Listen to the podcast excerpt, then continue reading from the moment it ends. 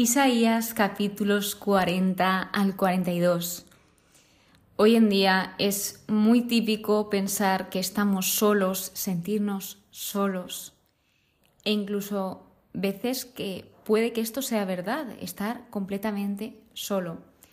Sin embargo, aunque nosotros no nos demos cuenta, hemos de saber que no estamos solos, de que hay alguien que siempre está con nosotros, que siempre está ahí para ayudarnos, para levantarnos, para apoyarnos, para estar con nosotros, incluso a pesar de que nosotros no queramos estar con Él, incluso de que nosotros muchas veces le hemos llegado a rechazar. Y ese es Dios. Cuando estamos pasando por un momento difícil, por una situación difícil, es bastante probable que se nos nuble la mente, que no sepamos ver con claridad. Y esto os lo puedo decir porque he pasado por ahí. He pasado por muchas ocasiones a lo largo de mi vida que me he sentido sola en momentos de sufrimiento, pero en el momento en que tuve mi conversión, en que tuve ese encuentro con el Señor, desde ese día, obviamente, también han pasado cosas duras, situaciones difíciles, momentos de sufrimiento, pero el gran cambio que noté es que cuando tú sufres sabiendo que hay alguien que está a tu lado, que le importa tu dolor, que le importa el cómo estás y que él está ahí, está ahí, no te abandona. Por mucho que tú no lo quieras ver, por mucho que no lo quieras oír, está ahí, estando contigo pues la diferencia es abismal. Cuando estamos solos y creemos esto, que solo estamos nosotros, no hay nadie más que le importe nuestro sufrimiento, esto nos puede llegar a repercutir e incluso aumentar esa ansiedad, ese dolor. Sin embargo, cuando somos conscientes, a pesar de que no lo sintamos en algunas ocasiones, porque es que no hace falta sentir, hay veces que lo que es verdad es verdad y Él nos dice que está ahí, que está con nosotros. El mensaje principal de estos tres episodios es no temas, porque yo estoy contigo. Se repite el no temas muchas veces. Y lo dice porque somos humanos, somos muy cabezotas y hay veces que nos tienen que repetir las cosas para que las asintamos, para que las aceptemos, para que las creamos. Así que estos capítulos abren el libro de la consolación de Israel, que es un nuevo apartado en el libro de Isaías, donde comprende desde los capítulos 40 al 55 y más en contexto, este libro supone la caída de Jerusalén y la cautividad de Babilonia. O sea, que estaba en un momento muy duro, a pesar de que este libro lo que está haciendo es abrir a los deportados las perspectivas gozosas del regreso, del regreso a su ciudad, a su pueblo. Entonces, Yahvé suscita a Ciro, que hablaremos de él, para esa liberación. Yahvé salva a su pueblo de esa cautividad. El capítulo 40 es el anuncio de la liberación, donde empieza Dios hablando. En estos tres capítulos, tal vez Isaías sea el intercesor, pero es Dios hablando en todo momento. Se dice, consolad a mi pueblo, hablad al corazón. Qué importantes son esas palabras de consuelo y esas palabras de consuelo con propósito, palabras de consuelo que no son vacías y que, como dice el Señor, Él quiere llegar al corazón, que hablen al corazón con sinceridad se les dice que ya ha cumplido por todos sus pecados el pueblo de Israel. Y esto es una razón para tener ese consuelo a pesar de esa cautividad por la que estaban pasando. El versículo 3 es algo interesante porque dice, una voz clama, abrid en el desierto un camino a Yahvé. Y aquí se refiere, esta voz que clama es Juan el Bautista, que aún quedaban muchísimos y muchísimos años para que Juan Bautista naciese. Pero Juan Bautista fue el que fue preparando esa venida de Jesús. Y cuando se refiere a abrir en el desierto, significa que preparemos nuestros corazones para la llegada del Señor. El versículo 8 dice, la hierba, que se refiere al pueblo, se seca, la flor se marchita, mas la palabra de nuestro Dios permanece por siempre. Dios es fiel, Dios es fiel a su palabra. Dios lo que dice, lo hace. Dios siempre cumple. Aquí destaca esa permanencia de Dios y su palabra. Dios es firme. Y bueno, cuando habla de la hierba, aquí habla un poco de la fragilidad del hombre, a pesar de que también es un llamado al amor, un llamado a amarnos los unos a los otros. El versículo 9 dice, clama con voz poderosa, clama sin miedo, ahí está vuestro Dios. Mas luego continúa con la idea de que Dios nos cuida, de que Dios nos guía. Habla de la figura del pastor. Y pues como referencia a esto, en el comentario bíblico decía, ninguna criatura tiene menos poder para cuidarse a sí mismo que las ovejas. Dios es nuestro pastor, nosotros somos humanos, somos frágiles, somos débiles y con Él, con ese cuidado, con esa protección, con esa guía, poco a poco vamos abriendo los ojos, vamos avanzando en el camino. Después trata sobre la grandeza divina. Se nos deja claro las opciones, bueno, las opciones no, se nos deja claro que Dios es sabio, que es inteligente, que es grande, creador, que es incomparable, porque algo que abordan estos capítulos es la idolatría, que esto no está bien los otros pueblos adoraban a dioses que eran de madera. Entonces estos dioses, pues al ser de madera, no podían hacer nada, porque simplemente eran una estatua. No tenían ese gran poder que Dios tenía de salvar al pueblo, de apoyarlos, de estar con ellos, de liberarlos. O sea, ofrecían cosas a dioses que no hacían nada, porque eran materiales. En cambio, por eso se nos dice que Dios es incomparable, que no pueden comparar a Dios, a Yahvé con otros dioses, porque Dios sí que actúa, Dios sí que es fiel a su palabra, Él sí está.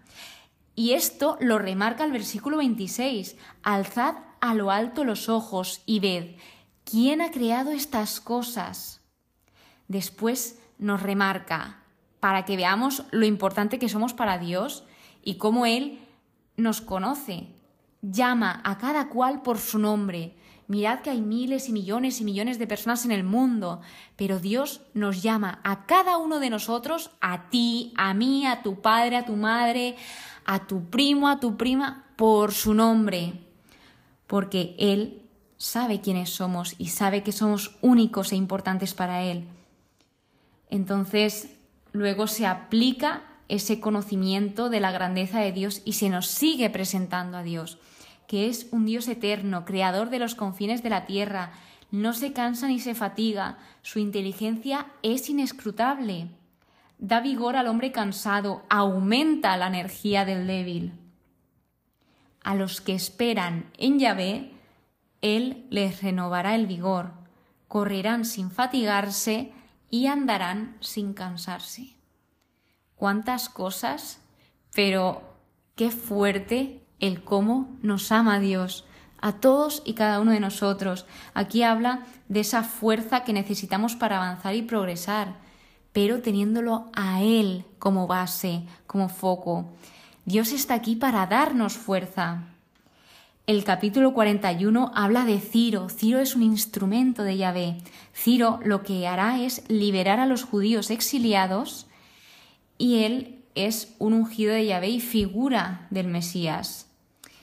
Aquí habla de esa promesa que hace el Señor, que Él dice, yo haré, yo haré esto, yo haré esto, yo haré esto. El Señor nos dice, yo voy a hacer esto y lo cumple.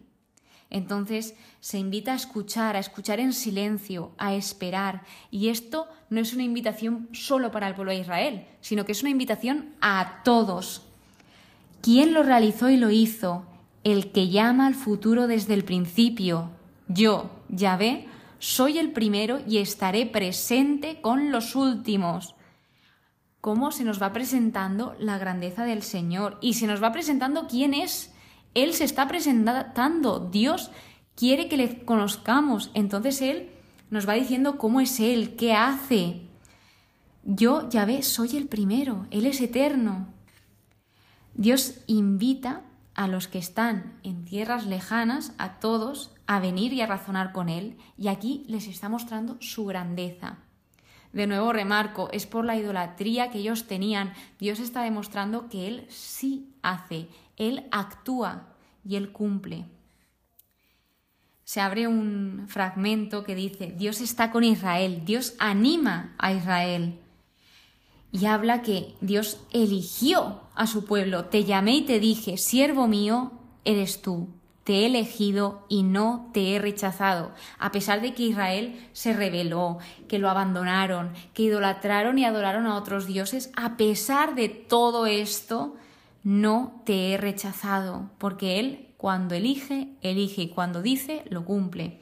No temas que estoy contigo, no receles que yo soy tu Dios.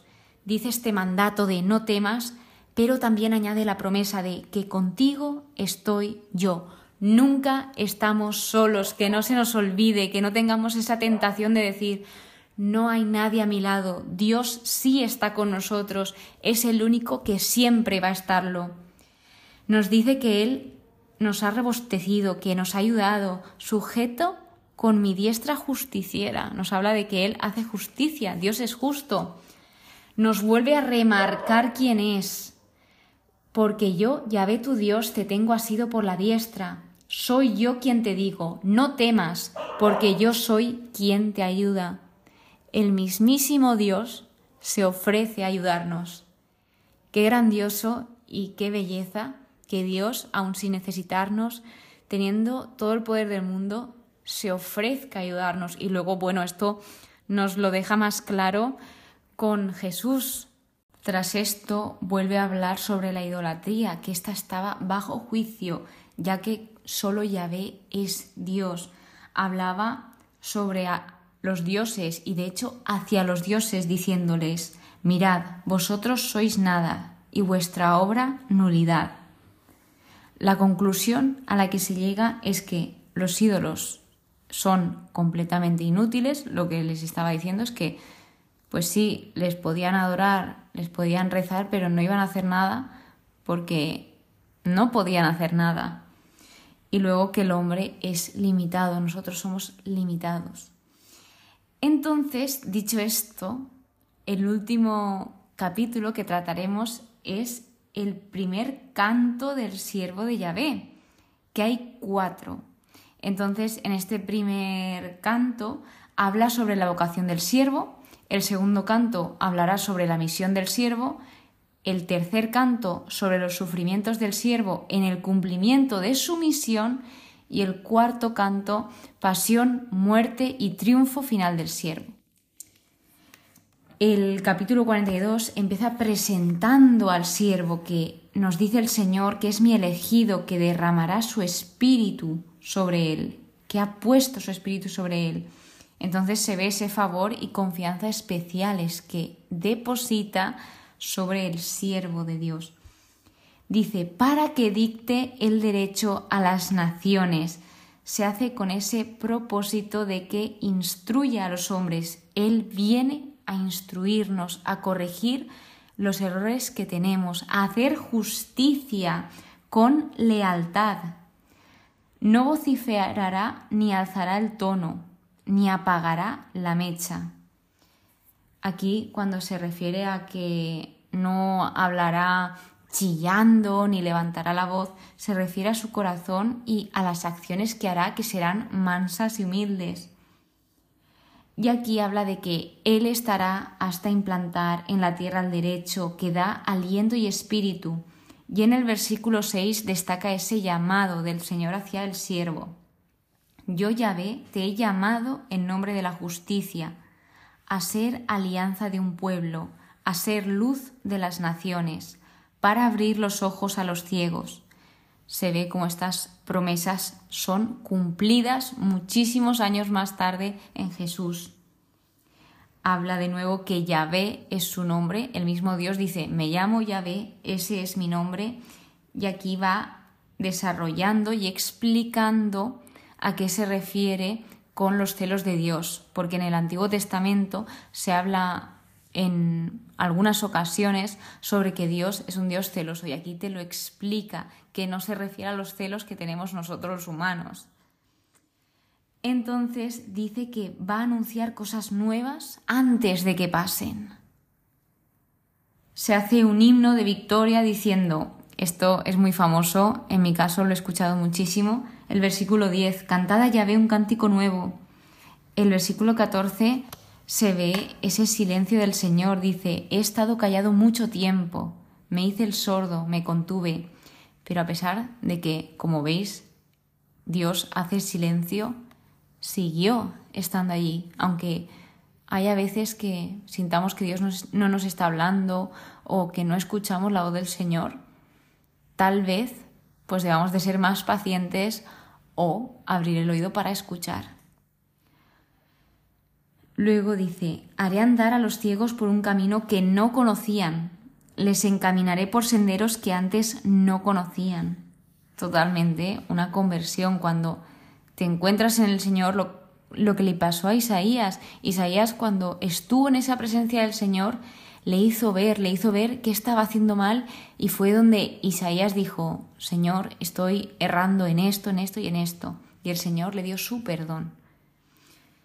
Dice, trocaré a su paso la tiniebla en luz, convertiré lo tortuoso en llano. Es decir, Dios envía a su siervo para alumbrarnos, para que nos lleve por el camino correcto, para tener una vida plena. Por último, habla de la ceguera de Israel, que Israel no comprendía nada, no quería oír, no quería ver. Mucho has visto, pero sin hacer caso. Abrías los oídos, pero no escuchabas. El versículo 21 dice, Yahvé por justicia se interesó en engrandecer y dar lustre a la ley. ¡Wow!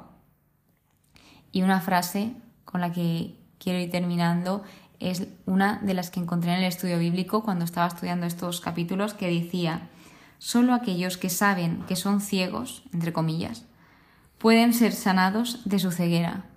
Sí, somos capaces de conocernos, de identificar en qué fallamos, podemos curar esos errores, podemos curar esa ceguera. Entonces, dicho esto, espero que se os haya quedado muy claro que no estamos solos, que el Señor está con nosotros y que nunca nos abandona, a pesar de que nosotros lo hagamos en ocasiones. Muchísimas gracias por estar aquí, muchísimas gracias por escucharme. Espero que pases muy buen día y que Dios te bendiga.